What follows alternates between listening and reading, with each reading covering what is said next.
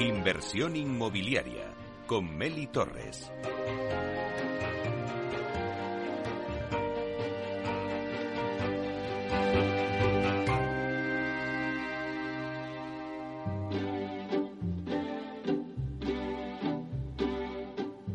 Inversión inmobiliaria.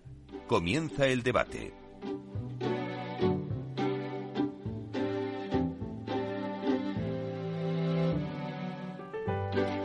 Pues esta sintonía que escuchamos nos anuncia el tiempo del debate y hoy, como os decía en la introducción, hablamos de sostenibilidad. Nos preguntamos, ¿está el sector inmobiliario comprometido con la sostenibilidad? Bueno, pues por poner un poquito en situación al oyente, deciros que actualmente todo lo relacionado con la eficiencia energética cobra más sentido, especialmente si el ahorro energético significa también una disminución de nuestras dependencias de combustibles fósiles. Esto unido a otros factores como la sensibilización con el cambio climático, los compromisos para alcanzar los objetivos europeos y mundiales 2030 y 2050, que es el compromiso de lograr una disminución en la emisión de gases de efecto invernadero, con el foco también situado en los ODS de Naciones Unidas y los objetivos del Acuerdo de París de mantener el incremento de temperatura media en el planeta por debajo de los 2 grados respecto a los niveles preindustriales, tomando como referencia eh, bueno, las del año 1990, nos deja claro la importancia de la sostenibilidad como un objetivo a buscar hoy en día en todas las áreas de nuestra sociedad y más en concreto en el sector de la construcción y el desarrollo inmobiliario, que es el responsable de más de casi el 37% de las emisiones mundiales, cuando no es más de un aproximado 10% en el PIB mundial. Bueno, pues eh, hay muchas voces que dicen que el sector sí que está comprometido, otras dicen que no, pero bueno, lo cierto es que cada vez el sector inmobiliario pues parece que está dando más pasos a ese compromiso con la sostenibilidad. Eh, estos pasos pues hace que, queramos tener un parque inmobiliario eficiente y nos preguntamos, ¿pero qué es un parque inmobiliario eficiente? Bueno, pues son edificios con menor demanda de energía y uso de energías renovables y también más respetuoso con el medio ambiente. Muchas de las empresas ya cuentan con planes estratégicos en los que se prima todos estos aspectos y además empiezan a registrar su huella de carbono. Y entre los planes de las compañías, pues está claro que, que lo que quieren es mitigar y compensar su huella de carbono. También está por delante otro de los retos que vamos a hablar en el debate, que es el reto de la circularidad y la gestión de residuos. Pero bueno, yo creo que mejor, ¿quién mejor para contarnos todas estas preguntas que nos estamos haciendo? Pues los expertos que tengo hoy en mi mesa eh, de debate en inversión inmobiliaria en Capital Radio, aquí en directo desde los estudios y que os voy a dar paso a presentarles. Eh, bueno, pues tengo conmigo a Vicente García Barrés, que es director general de Grato. Buenos días, Vicente. Buenos días, Meli, y muchas gracias de nuevo por la invitación. Bueno, yo creo que vosotros como, como fabricantes tenéis mucho que decir eh, ahora en este esta era de la sostenibilidad que estamos viviendo en el sector inmobiliario. Así que muchísimas gracias por estar en esta mesa. Gracias a ti. Bueno, también tenemos con nosotros a Mark Bassani, que es consejero delegado de Eco Intelligent Group, que es una consultora especializada en economía circular aplicada, y luego también es Product Manager del grupo Construcia. Buenos días, Mark. Buenos días, encantado de estar aquí con vosotros y compartir todas las reflexiones que dejaremos sobre la mesa y, con todo el público que nos está escuchando. Un placer. Claro que sí. Bueno, es importante que también en esta mesa pues estuviera eh, bueno pues la constructora, ¿no? Para también eh, en esa economía circular que estamos hablando va a ser importante el tema de los residuos. Bueno, también nos sigue Fernando Magro, que es Technical Manager de All Iron Real Estate. Buenos días, Fernando. ¿Qué tal, Meli? Buenos días. Eh, bueno, encantado de estar con con, con este, estos magníficos contertulios y, y, bastante más expertos, yo creo que, que, lo que podamos aportar. Eh, desde nuestro punto de vista de las promotoras, eh, encuentra Marc eh, muy eh, focalizado y fuerte en el tema de las constructoras y en el ciclo de, de, de, bueno, del carbono y de los materiales, que es fundamental por toda la emisión de residuos que luego comentaremos. Y, y bueno, pues gracias también a, los oyentes, esperemos hacerlo ameno. claro que sí. Bueno, también tenemos con nosotros a César Frías, que es socio director del estudio de arquitectura Morph Studio. Buenos días, César. Buenos días. No podía faltar en esta mesa eh, los arquitectos. Claro, no, no, no. Y además, eh, yo estoy muy contento de estar aquí porque eh, soy tan pesado con esto en la oficina que ya la gente me pone caritas. Entonces, estar en otro foro, pues, pues mejor. bueno, pues seguro que nos tienes que aportar muchas cosas.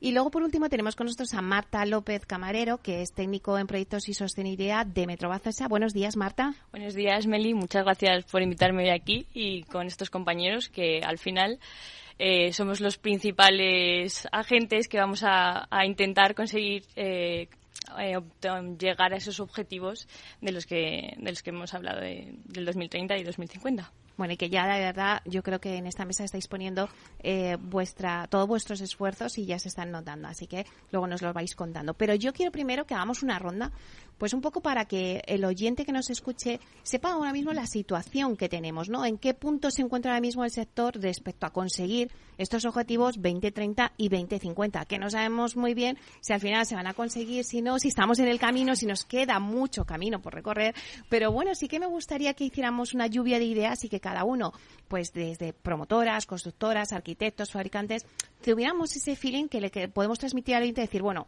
¿en qué punto estamos, no? Eh, si quieres empezamos contigo, eh, Vicente. Bueno, yo creo que el sector está convencido, pero tiene que llegar a comprometerse. Eh, nosotros, con la ayuda que brindamos desde la parte de fabricación, sí que dentro de nuestra cultura de empresa intentamos que nuestro negocio sea sostenible, trabajamos con el mundo de la madera, como bien sabéis, eh, y, esto es uno, uno, de los principales valores que podemos y debemos aportar a la sociedad.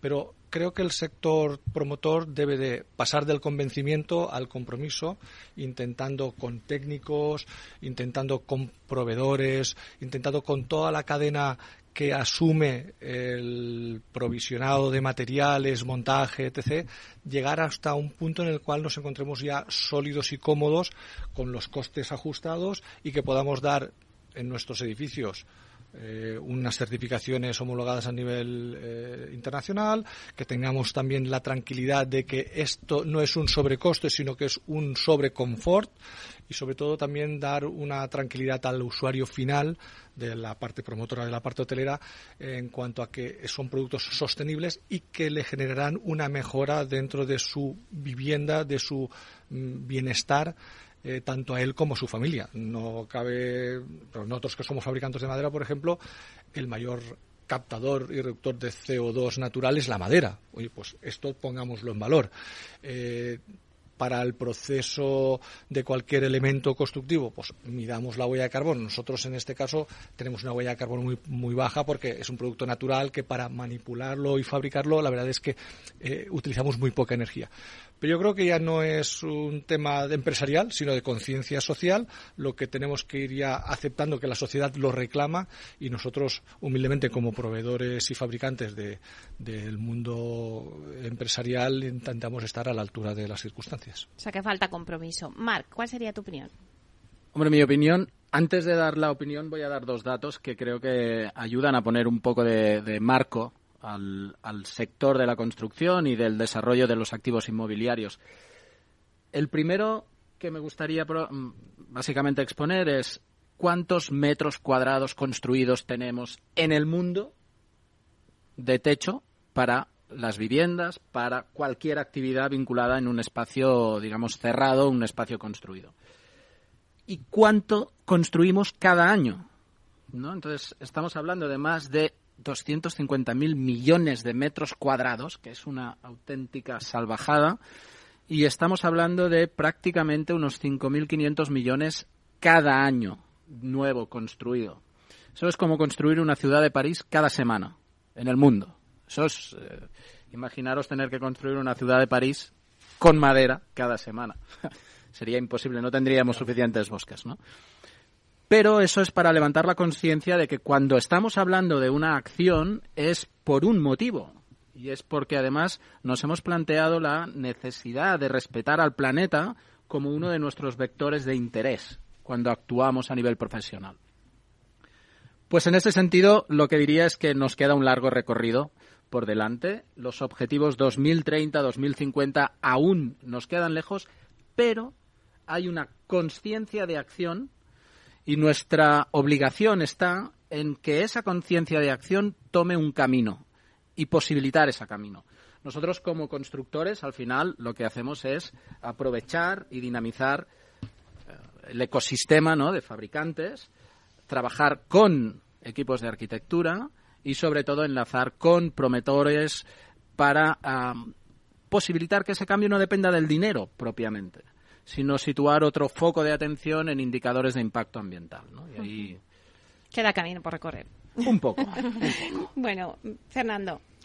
Bueno, a ver, yo creo que es evidente que, desde que eh, en Naciones Unidas en, septiembre de 2015 se puso en marcha em, eh, toda esta serie de, listado de, medidas, no las famosas ODS, las, las 17 medidas, eh, pues bueno, hasta ahora pues no cabe duda que se han dado pasos adelante bueno, al hilo un poco de lo que comentaba Mark, es verdad que eh, obviamente mm, todo tiene que tener un, un, hilo o una justificación de rentabilidad, tanto para constructores, eh, tanto para mm, eh, fabricantes, promotoras, estudios de arquitectura, todo tiene que ser viable. todos estamos en un entorno laboral que tiene que permitir que la empresa crezca, que se paguen los salarios, que la gente esté en unas oficinas confortables, etcétera. Pero sí que es verdad que eh, los cambios eh, un poco siempre han de producirse eh, quizás con un poquito de salto de fe. Si no lanzas, como decía Mark, el vector en una dirección y, derivas hacia ella y trabajas en ella, pues mm, probablemente ya no sé si nos vamos aquí a los mundos darwinianos. la prueba y error o la mejora o la adaptación al medio no la vamos a poder ver. O sea, es evidente que hay que avanzar no a lo loco y no a ver qué pasa, pero sí que es verdad que yo creo que necesitamos, eh, el sector necesita en general un empujón. Ahí hasta la Agenda 2030, eh, desde el 2015, eh, han pasado o van a pasar 15 años, estamos en 2023 y todavía nos estamos preguntando esto qué, va a pasar con ellos, si se va a desarrollar o no. Yo creo que, vamos tarde. Sí que es verdad que en una fecha además muy, muy curiosa, eh, donde estaban sus majestades los Reyes Magos este año trabajando a destajo, eh, se aprobó la nueva directiva de, información corporativa en cuanto a sostenibilidad. Y ese quizás puede ser el empujón que, a las empresas nos, eh, nos, nos, obligue a, a, tener en cuenta y a tomarnos y a ponernos en el mono de trabajo y en la sostenibilidad, porque eh, esto llevará un tiempo de, transposición a las normativas nacionales. Eh, no recuerdo memoria, pero podemos estar hablando de 2024. O sea, tenemos que empezar a pensar que a partir de ahora eh, vamos a tener auditorías y, y, a rendir cuentas no solamente de los trimestres de IVA y financieras, etcétera, sino que vamos a tener que mostrar una transparencia eh, en cuanto a eh, los datos de eh, la producción de gases de efecto invernadero, huella de carbono, que, emite o que, o que genera cada sector en el que nos dedicamos. Entonces, queramos o no queramos, o sea, la rueda está en marcha y, y vía salto de fe, vía intentar poner las bases sobre el desarrollo para ello lo mejor posible, pero esto ya no es que viene el lobo, o sea, el lobo está aquí. Eh, vamos a tener que empezar a reportar, a hacer reportings a, comisiones europeas del Estado, eh, cada uno siendo pymes, estudios de arquitectura, constructoras y tal, cada uno una escala de reporte, pero, pero va a haber que empezar a transparentar y a poner al aire nuestras vergüenzas y... O sea, que las auditorías son las que nos van a hacer ponernos las pilas al final. bueno, César, ¿cuál es tu opinión? A ver, yo eh, creo que es un desafío mayúsculo el que tenemos por delante. Es un desafío bueno, o sea, son objetivos bondadosos tanto los de las Naciones Unidas como los de la Comunidad Europea. En cuanto a la situación, yo en el estudio ayer les decía, a ver, esto es como la situación con el tema de la sostenibilidad es como si hubiera un incendio aquí en la oficina y vieras a la gente tecleando. Esa es la sensación que tengo yo. ¿Vale? Hay unos objetivos. En 2026 se empiezan a grabar eh, los, los combustibles, subirá la energía otra vez, etcétera, etcétera. En 2030 tenemos que haber bajado un 40% nuestras emisiones y no estamos tomando medidas, ¿no? Entonces, creo que el primer enemigo y el primer paso es el desconocimiento que hay sobre lo que es sostenible y lo que no.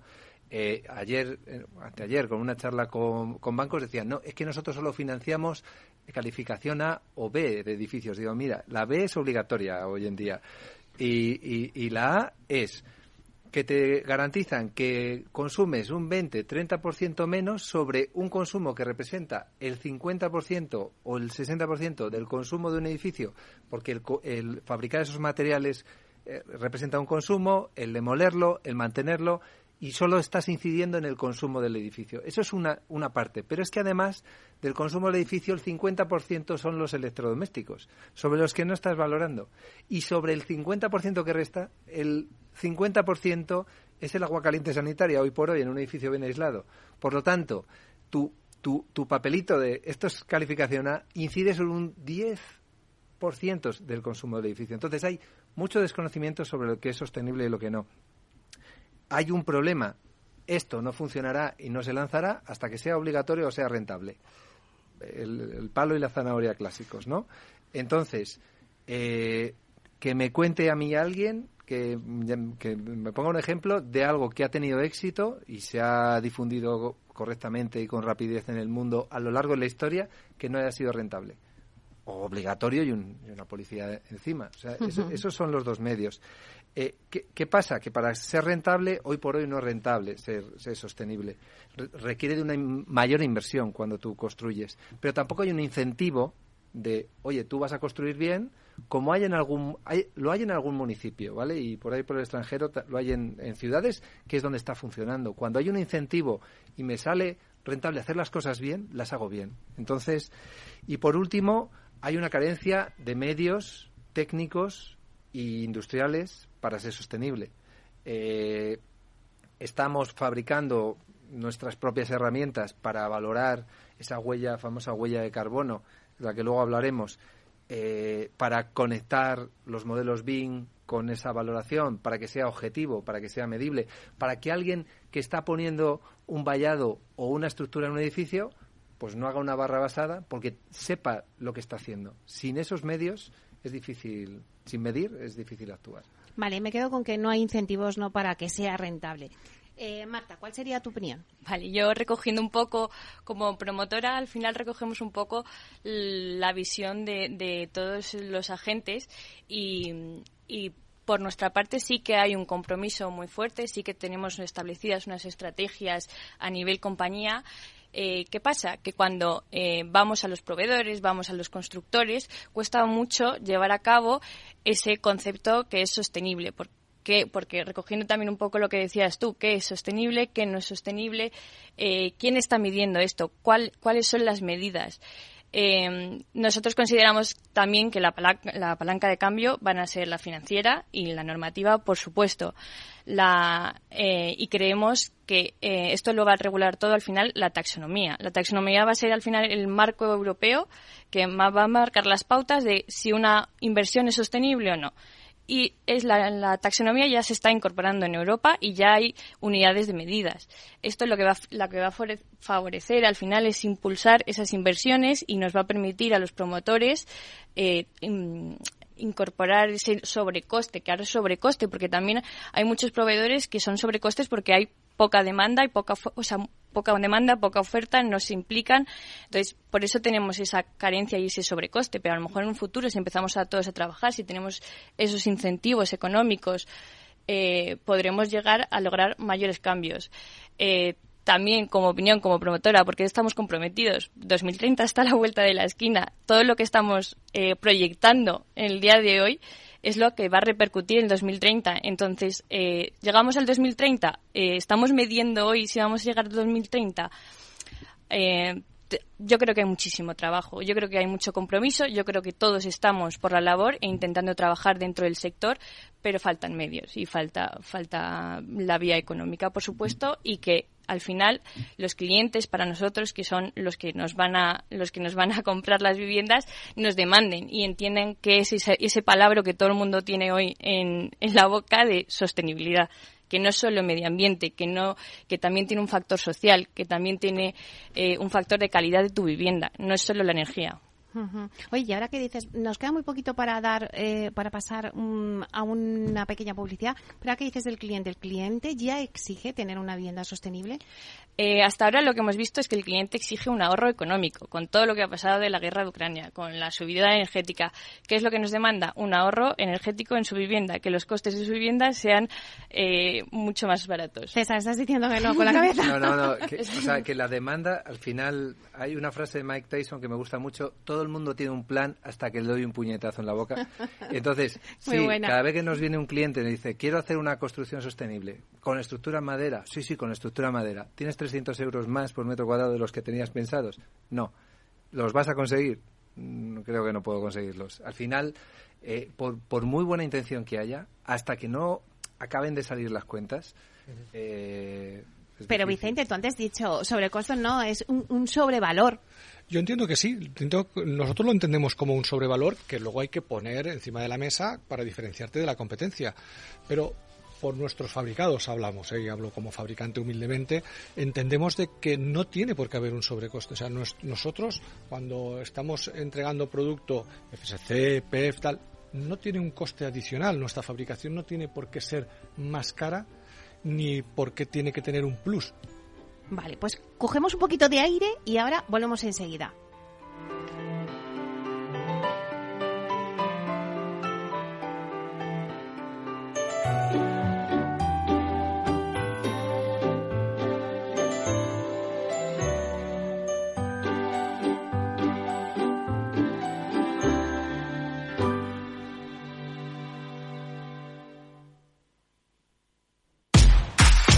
Tanto tienes, tanto pierdes.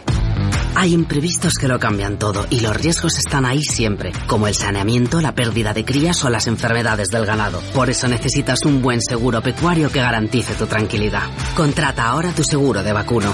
Agroseguro. Trabaja sobre seguro. Empezaremos con el test de Rorschach. Dígame, ¿qué ve en esta figura? Una casa frente al mar, los estudios del pequeño en Londres, la reforma de la cocina y la boda de mi niña. ¿Ve todo eso en esta mancha? En Renta 4 Banco sabemos que hay cosas que no te puedes quitar de la cabeza. Por eso hemos creado nuestro planificador financiero familiar, un servicio gratuito que te ayuda a planificar tus necesidades financieras futuras y actuales para que no tengas que preocuparte de nada. Entra en r4.com y descúbrelo. Renta 4 Banco quieres más.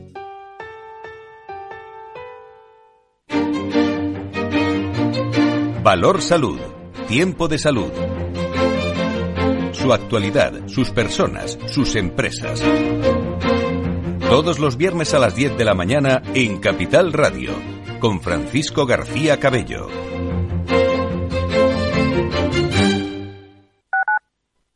Capital Radio, Madrid, 103.2 FM.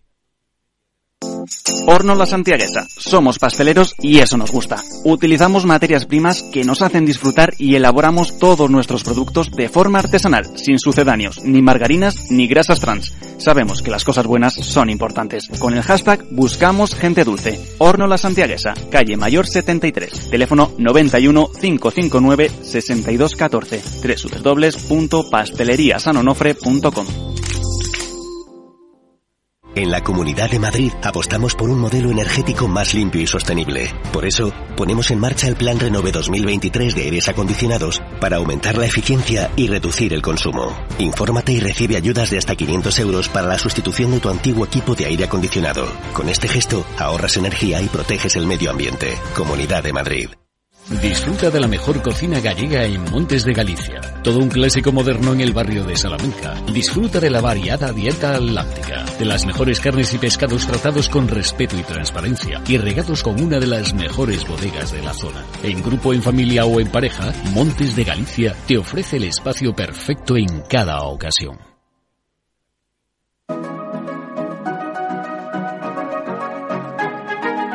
Los sábados a la una de la tarde, Capital Radio se adentra en el mundo de la solidaridad y el emprendimiento social. Presentado por Federico Quevedo, llega un espacio abierto a la cultura del bien. Compromiso humano en Capital Radio.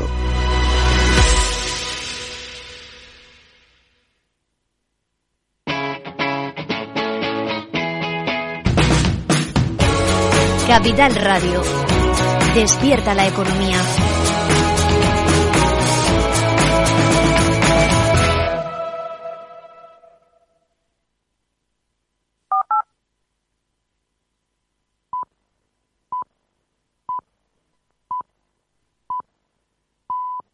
¿Qué es ir más allá? Con Arval podrás llegar donde te propongas de la forma más sostenible y asegurar un mundo mejor contribuyendo a la seguridad en carretera, al futuro de las ciudades y a la calidad de vida. Ser responsable sin tener miedo al liderar el cambio. Arval, la transición energética arranca aquí. Más información en arval.es.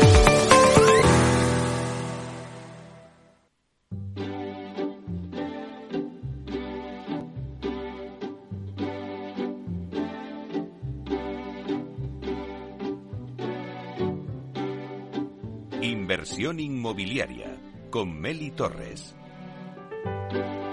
Bueno, pues seguimos con el debate que tenemos hoy entre manos, que nos preguntábamos si el sector inmobiliario está comprometido con la sostenibilidad. Voy a hacer un repaso rápido a la mesa que tengo hoy en el debate y que por si alguno se acaba de incorporar ahora. Está con nosotros Vicente García Barrés, que es director general de Grato. Está también Marc Basani, que es consejero delegado de Eco Intelligent Group y también es product manager del grupo Construcia.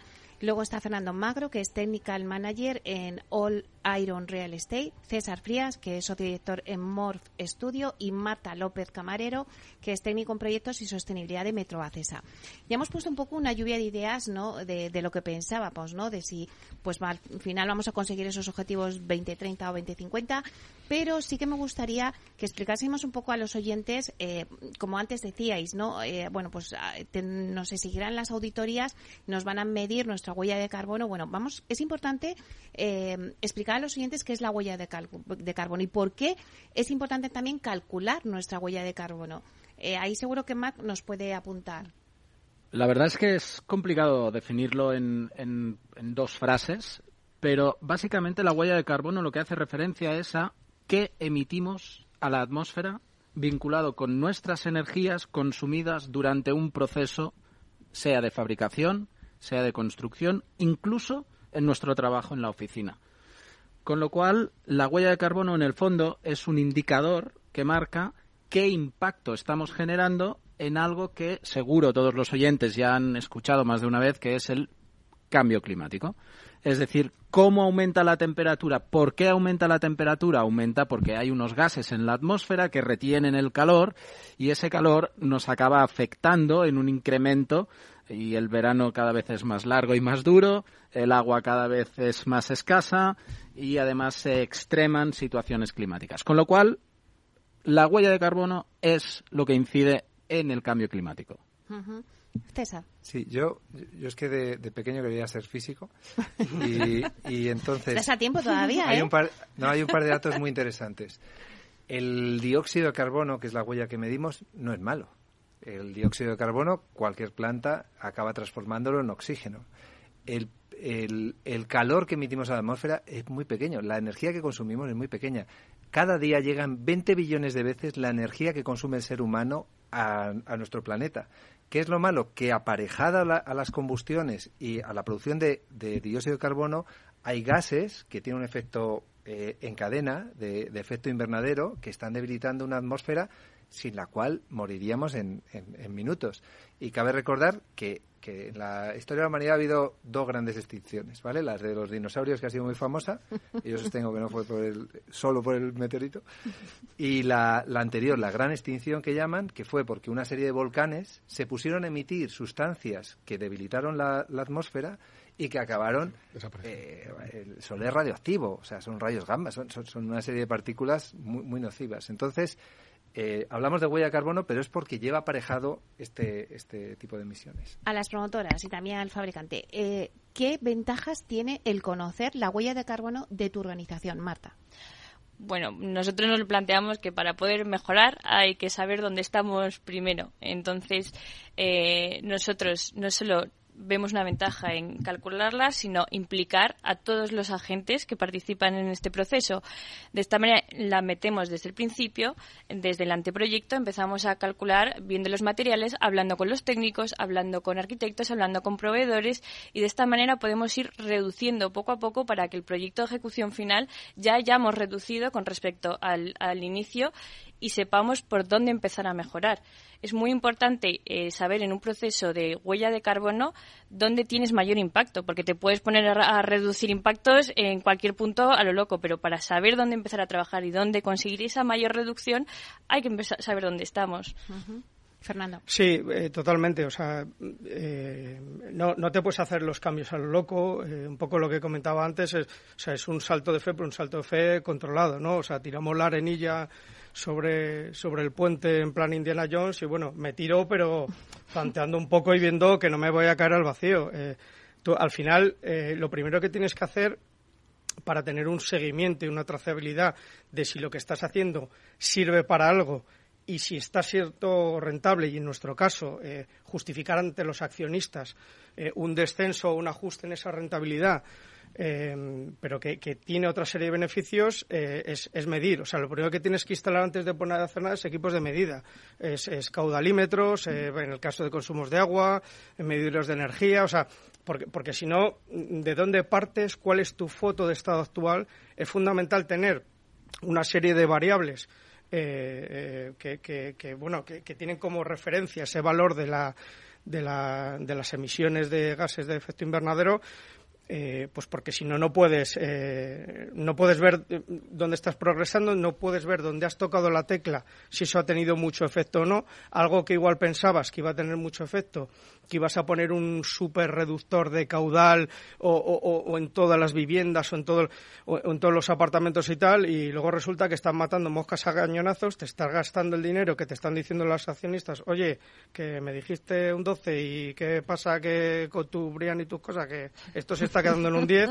No, al final lo que comentábamos. Es la realidad. Esto, esto tiene que ser viable. Primero, no van a tener que obligar palo y zanahoria y segundo, tiene que ser viable. O sea, si, si esto no es rentable, ninguna empresa va, va, va, va a implementar esto.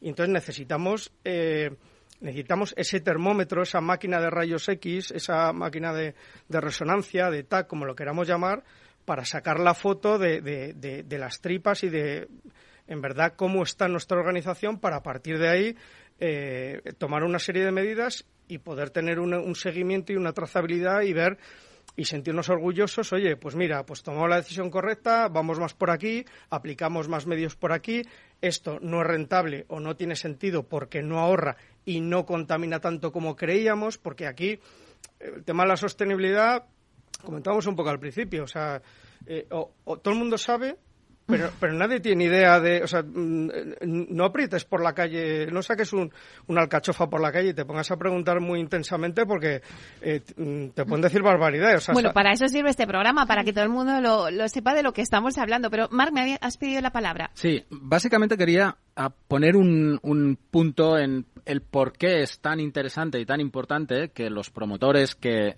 que, que sean conscientes de esa huella de carbono el sector de la construcción a nivel mundial genera el 37% de las emisiones de carbono a nivel mundial.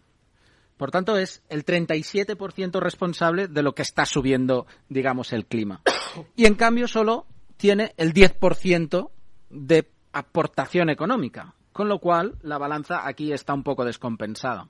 Si fuera uno de nuestros hijos que se porta mal, le diríamos, oye, eh, tú has hecho esto, tienes que compensar y te castigo con esto. Pues deberíamos estar muy castigados por el trabajo que estamos haciendo. Entonces, es muy importante esa conciencia y acción sobre lo que denominamos ecosistema, proveedores. ¿Por qué? Porque son los principales responsables, la explotación de materias primas cómo llegan a nuestras manos, cuánto tiramos en todo este proceso. Y una vez lo colocamos, bueno, habrá que hacer renovaciones de, edificios, de viviendas. ¿Qué hacemos cuando retiramos un producto de allí? ¿no? La parte de residuos ¿no? y de recursos. Por eso es tan importante tener un indicador. Podría ser este, podríamos haber escogido otro, pero este es un indicador de referencia. Pues luchemos a muerte para que mejore.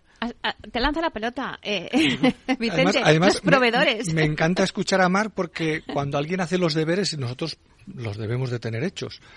Eh, nos frustra muchísimo cuando dentro de tu proceso de producción hemos invertido, tenemos máquinas más sostenibles con menos consumo, eh, medimos todos los consumos de agua, de, energía.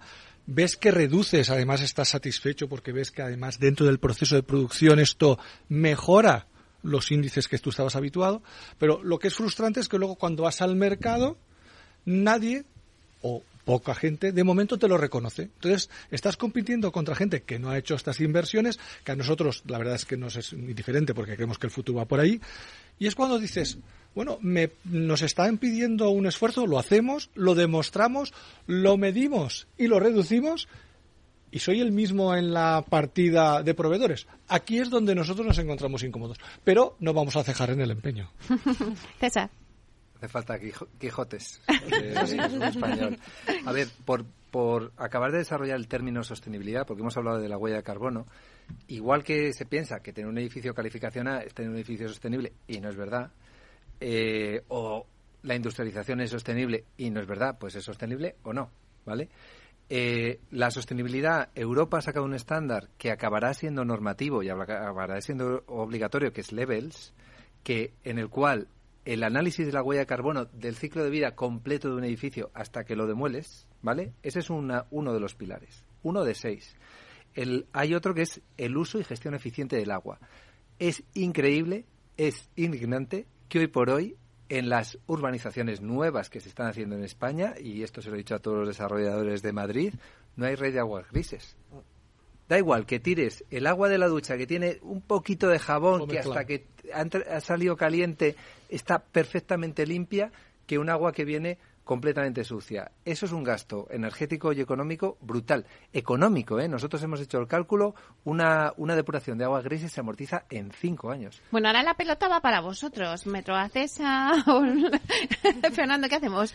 ¿Qué le decimos? Bueno, a ver, en, en, en, Obra Nova te, te compro esa, esa, esa, indignación y esa pelota que, que lanzas. Eh, nosotros en nuestro caso se complica un poco más porque eh, nuestro nuestro foco de negocio está basado en la rehabilitación de edificios, en los cuales, pues claro, hay pues te encuentras lo que te encuentras. En muchos casos, fachadas protegidas. o sea, eh, eh, es una intervención mm, ya no constructiva, quirúrgica, en el cual, eh, pues bueno, tiene, tienes que adaptarte un poco a lo que hay. Pero es muy sostenible. Es mucho más sostenible rehabilitar que construir. Sí, sí, no. Marta, Marta, hay que decir algo, venga. Hombre, claro, es mucho más sostenible. ¿Por qué? Porque la nueva edificación ya estamos trabajando mucho y ya tenemos incorporado muchas mejoras. En cambio, la rehabilitación tiene ahí un trabajo de fondo eh, muy importante.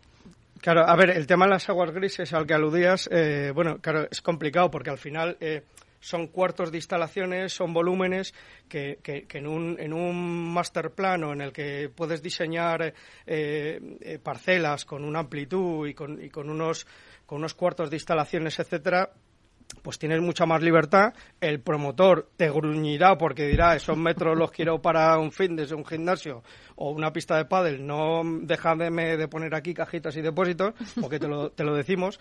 Pero sí que es verdad que en el caso, por ejemplo, de rehabilitación, o sea, yo hay muchos edificios en los que ni siquiera me puedo llegar a plantear porque es, es, duplicar eh, circuitos, duplicar... Eh, eh, zonas de almacenamiento que muchas veces, aunque quieras, no puedes. O sea, eh, entonces es complicado. Depende, depende del sector dentro del inmobiliario. Eh, sí, pero yo me gustaría romper una lanza por el cambio de usos y el cambio de visión sobre cómo estamos diseñando y cómo visualiza la administración los espacios construidos actuales para ayudar a la reconversión de usos de esos espacios. Porque y sin ir más lejos, en Francia, por ejemplo, ya no puedes construir en un suelo que no esté a día de hoy calificado como construible. Por lo tanto, se prima esa eh, conversión de activos existentes hacia mejorados. Aquí, cuando tenemos un edificio con tres plantas de parking, hombre, si vamos a promover una movilidad sostenible con menos cantidad de coches, que no es que la promovamos, es que ya es una realidad, ¿para qué necesitamos esos espacios? Reconvirtámoslo o en una promoción que se está desarrollando, ¿por qué tenemos que justificar, no sé, una plaza cada 100 metros cuadrados? Es que hay absurdideces de ese tipo que es como el pez que se muerde la gola que hay que romperlo en algún momento. Claro, pero a que tú habrías hecho ese cuarto si no te computara y te permitieran, yo qué sé, hacer un bajo cubierta Total, que compensara to esa inversión. Entonces, Seguro. hasta que no haya este tepa- eh, esta serie de incentivos, que las hay muy puntualmente en España, no avanzaremos. Eh, estaba comentando dos patitas, agua, energía, eh, CO. Está la resiliencia, que tu activo tenga flexibilidad de usos. Es decir, ese garaje que no uso, coño, vamos a utilizarlo de almacenes, que a lo mejor ahora mismo hay mucha demanda por Amazon de almacenes en el centro de la ciudad. Démosle ese segundo uso. Ahí también tiene que ayudar la normativa. Está la gestión circular y los ciclos de vida de los, eh, de los de los edificios. La salud y el bienestar también es sostenible. El que vivas en un con materiales naturales en un ambiente saludable y sostenible, menos costes además y más calidad de vida. Y ojo, el, la rentabilidad, o sea, la sostenibilidad tiene el- costes del ciclo de vida. Tiene que salir positivo, porque es que si no, no va a funcionar jamás. Oye, hablemos también de, de ese otro reto, ¿no? De la economía circular y la gestión de los recursos en, en la edificación. ¿Por qué es urgente que el sector de la construcción haga una transacción hacia el modelo de economía circular? Marc, por ejemplo. Por ejemplo. Venga, cojo el testigo. Es urgente por la misma descompensación de la balanza que hablábamos antes en las emisiones de carbono. En el mundo, más del 40% de los residuos que se generan pertenecen al sector de la construcción.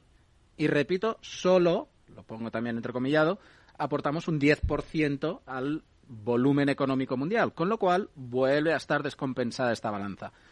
¿Y qué pasa? Que estamos sobreexplotando el planeta. Debemos considerar los ciclos que llamamos ciclos técnicos de los materiales y de los productos para que cuando los sacamos de un X emplazamiento lo recuperemos y podamos volver a tener un ciclo de uso. Por ejemplo, estábamos haciendo una reforma de una tienda mm, grande, significativa, mm, una marca H&M, las tenemos en las ciudades, más de 7.000 metros cuadrados de tienda, queremos comprar, ya no entro dentro del producto Fashion and Textile, ¿eh? que ahí hay todo otro mundo, pero ¿qué Eso es pasa? otro debate. Eso es otro debate, eso ya lo abriremos otro día. Pero ¿qué pasa con lo que vamos a sacar de esa tienda porque queremos renovar, queremos estar al día, queremos conectar con el cliente que entre en la tienda y se sienta cómodo, se sienta confortable? Pues entre otras cosas, en la tienda que reformamos sacamos más de 100 toneladas de vidrios, cristales, etcétera. Todo eso, en condiciones normales, se va a un vertedero. Es decir, hemos generado un material, pasados, vamos a poner ocho años y medio, que es más o menos el ciclo de vida del interior de una tienda, acaba en un vertedero. Y no se recupera. ¿Y coste? Con un coste muy alto. ¿Qué hicimos? Crear ecosistema. Palanca de cambio. Trabajar con un fabricante que aprovechó el 100% de esas toneladas y generó nuevos cristales que podemos utilizar en la tienda donde el 70% de la materia prima era recuperada.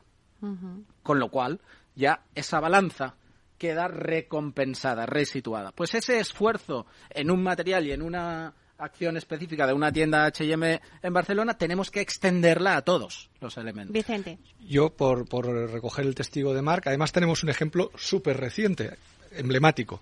Nos hemos tenido la suerte de hacer, eh, junto con una gran constructora, la reforma del Estadio Olímpico de Barcelona para un gran club de fútbol que se traslada allí a jugar mientras rehabilitan su, su edificio, su estadio.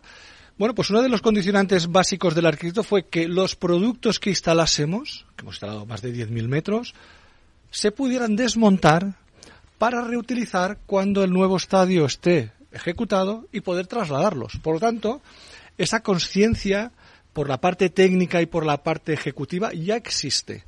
Ahora, hay que llevarla al otro canal masivo del propietario privado, de las promotoras eh, al uso, pero creo que esto ya es un caldo de cultivo que ya está aquí, ya llegó. Pero no solo por la conciencia medioambiental, que también, sino porque la economía te permite tener un doble uso de un producto que tú ya has pagado. Por lo tanto, nosotros encantados de colaborar y de dar esta, esta pica en Flandes que entendemos que tiene que ser una cosa muy habitual. Ujú. Marta. Sí, o sea, yo al final pienso que es un cambio de, mentalidad y metodología de cómo hemos construido hasta ahora y cómo hemos vivido hasta ahora y, cómo lo vamos a hacer en un futuro creo que desde el sector residencial es todavía complicado, porque cuando tú le vendes al cliente una vivienda, es su vivienda mm, teóricamente para toda la vida.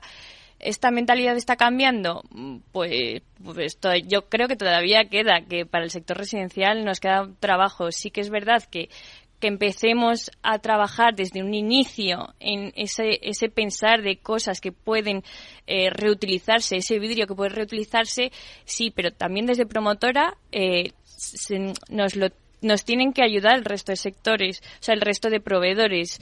Eh, si no, no, no podemos implementarlos. Fernando, ¿piensas igual? Sí, bueno, a ver, es evidente que se ha producido un cambio en la sociedad, un cambio de mentalidad y lo vemos a diario en, en, cuanto vas a, cualquier tienda o cualquier eh, hipermercado, eh, pongamos, vayámonos a 15 años antes y pensemos en a quién de nosotros se nos hubiera ocurrido ver un, plumas, un abrigo tal, hecho con compuesto reciclado. mirabas al de al lado y dices, bueno, que nadie me haya visto ni leerlo. Que nadie, no, no, yo quiero esto, las cosas como se hacen y tal, y los materiales, no, no, y todo nuevo, todo lo que se use para mi coche. Antes era como como raro, ¿no? Bizarro, era...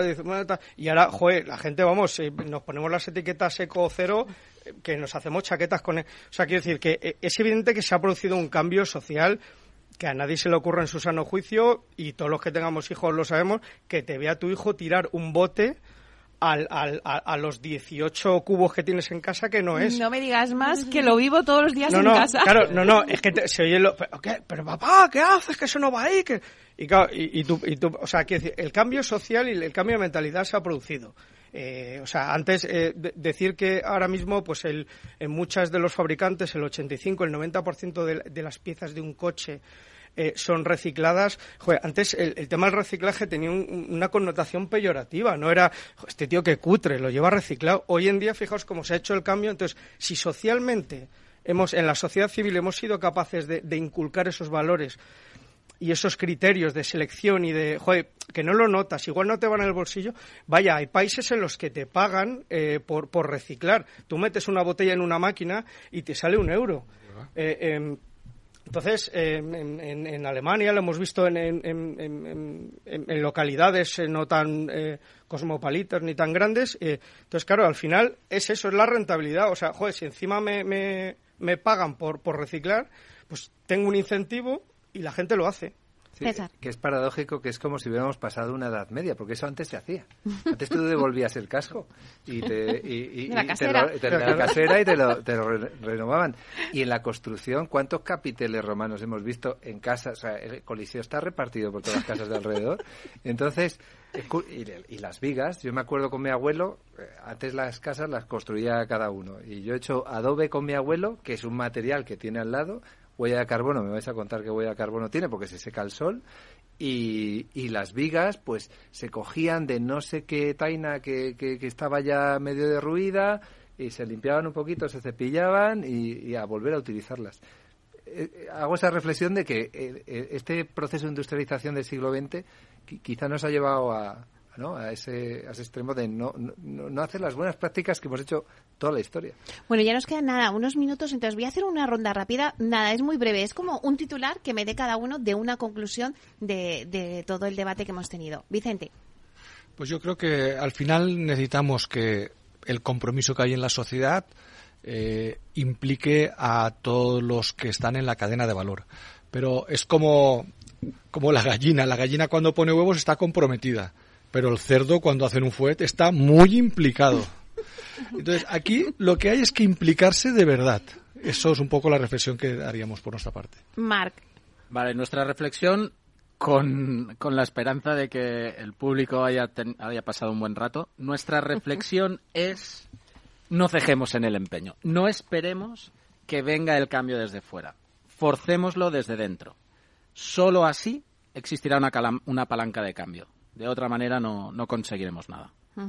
Fernando. Sí, bueno, pues eh, al hilo de, mi última reflexión, o sea, eh, eh, pongamos en valor lo que hemos aprendido, lo que hemos madurado las personas y la sociedad civil y simplemente trasladémoslo a nuestros centros de trabajo. Es, es hacer exactamente lo mismo, pero en otro entorno. Y, que, y, no es un entorno diferente, porque es un entorno en el que todos eh, eh, vivimos también y dedicamos muchas horas. Entonces, tenemos que seguir adelante, eh, dar ese salto de fe en línea con la rentabilidad de los negocios, pero, pero hay que seguir adelante y apostar por ello. César. Sí, yo creo que es un cambio que requiere de todos los actores, desde la administración a los técnicos, las constructoras, las promotoras, que cada uno, o sea, cada uno en su campo lo tiene que intentar, ¿vale? Y si lo intentamos todos, pues acabará saliendo y acabaremos encontrando ese punto en el que las cosas, pues como ha pasado en el Carnot, pues tengan su razón de ser y todo, todo se alinee y funcione, ¿no? Marta. Por mi parte, dos cosas. Colaboración de todos los agentes, como han dicho mis compañeros. Y segunda, que me parece muy importante, es la comunicación. Ser capaces de transmitir todo lo que estamos haciendo, lo que hemos aprendido en el proceso, qué es lo que ha ido mal, qué es lo que ha ido bien, para que la gente pueda entender qué es esto de la sostenibilidad y qué acciones están llevando a cabo para mejorar eh, la sostenibilidad, que no solo es medio ambiente, repito, que también es el bienestar en su vivienda eh, y todos los aspectos sociales que la rodean. Entonces, comunicación y ser capaces de transmitir a todo el mundo y que nos entienda qué acciones estamos haciendo para mejorar su vida. Bueno, pues muchísimas gracias a todos. Gracias, Vicente García Barrés, de Grato. Un placer estar aquí. Gracias a ti, Nelly. Bueno, también muchísimas gracias a Marc Basani de ECO y también de Construcia. Muchísimas gracias, Marc. Un placer compartir este rato. Fernando Magro, muchísimas gracias de All Iron Real Estate. Gracias, Meli, a, a todos los oyentes por escucharnos y a los contertulios. muchísimas gracias, César Frías, eh, de Morph Studio. Gracias, César. Muchas gracias a vosotros. Y a Marta López de Metrobacesa, un placer. Igualmente, muchas gracias, Meli. Bueno, y a ustedes, señoras y señores que nos escuchan al otro lado de las ondas, gracias por estar ahí y compartir este espacio con todos nosotros. Gracias también de parte del equipo que hace posible este espacio, de Félix Franco y de Juanda Cañadas en la realización técnica y de quien les habla, Meli Torres. Eh, os esperamos mañana viernes de 12 a 1 aquí en Inversión Inmobiliaria. Y como siempre os digo, que la alegría sea siempre vuestra fortaleza. Así que a ser felices. Con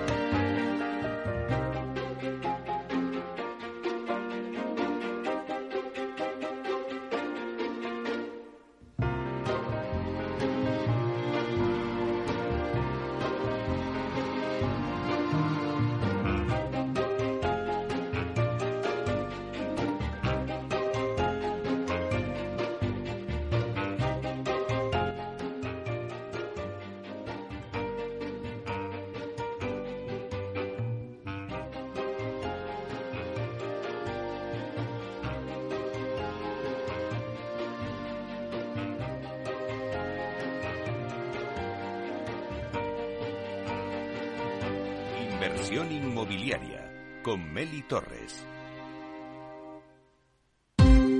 Ya no estamos en la era de la información, estamos en la era de la gestión de los datos y de la inteligencia artificial. El tratamiento inteligente de estos datos proporciona un valor enorme a las empresas en sus procesos de negocio. En Piper Lab ayudamos a nuestros clientes a tomar decisiones de negocio basadas en datos. Escúchanos todos los lunes en el espacio de Big Data de Capital, la Bolsa y la Vida. Madrid, 103.2 FM, Capital Radio. Gráficas Naciones. Más de 50 años de experiencia en el sector de las artes gráficas. Apostamos por la última tecnología tanto en impresión offset como en digital y gran formato. Realizamos todo tipo de impresión. Tarjetas de visita, folletos, libros, vinilos, decoración y montaje de stands. Más información en el 91 629 2145 o en gráficasnaciones.es. Disfruta de la mejor cocina gallega en Montes de Galicia. Todo un clásico moderno en el barrio de Salamanca. Disfruta de la variada dieta atlántica, de las mejores carnes y pescados tratados con respeto y transparencia y regados con una de las mejores bodegas de la zona. En grupo, en familia o en pareja, Montes de Galicia te ofrece el espacio perfecto en cada ocasión. En Capital Radio te mantenemos económicamente informado desde que amanece. Son las 7 de la mañana, hora central europea, las 6 de la mañana en Canarias. Aquí comienza Capital, la bolsa y la vida.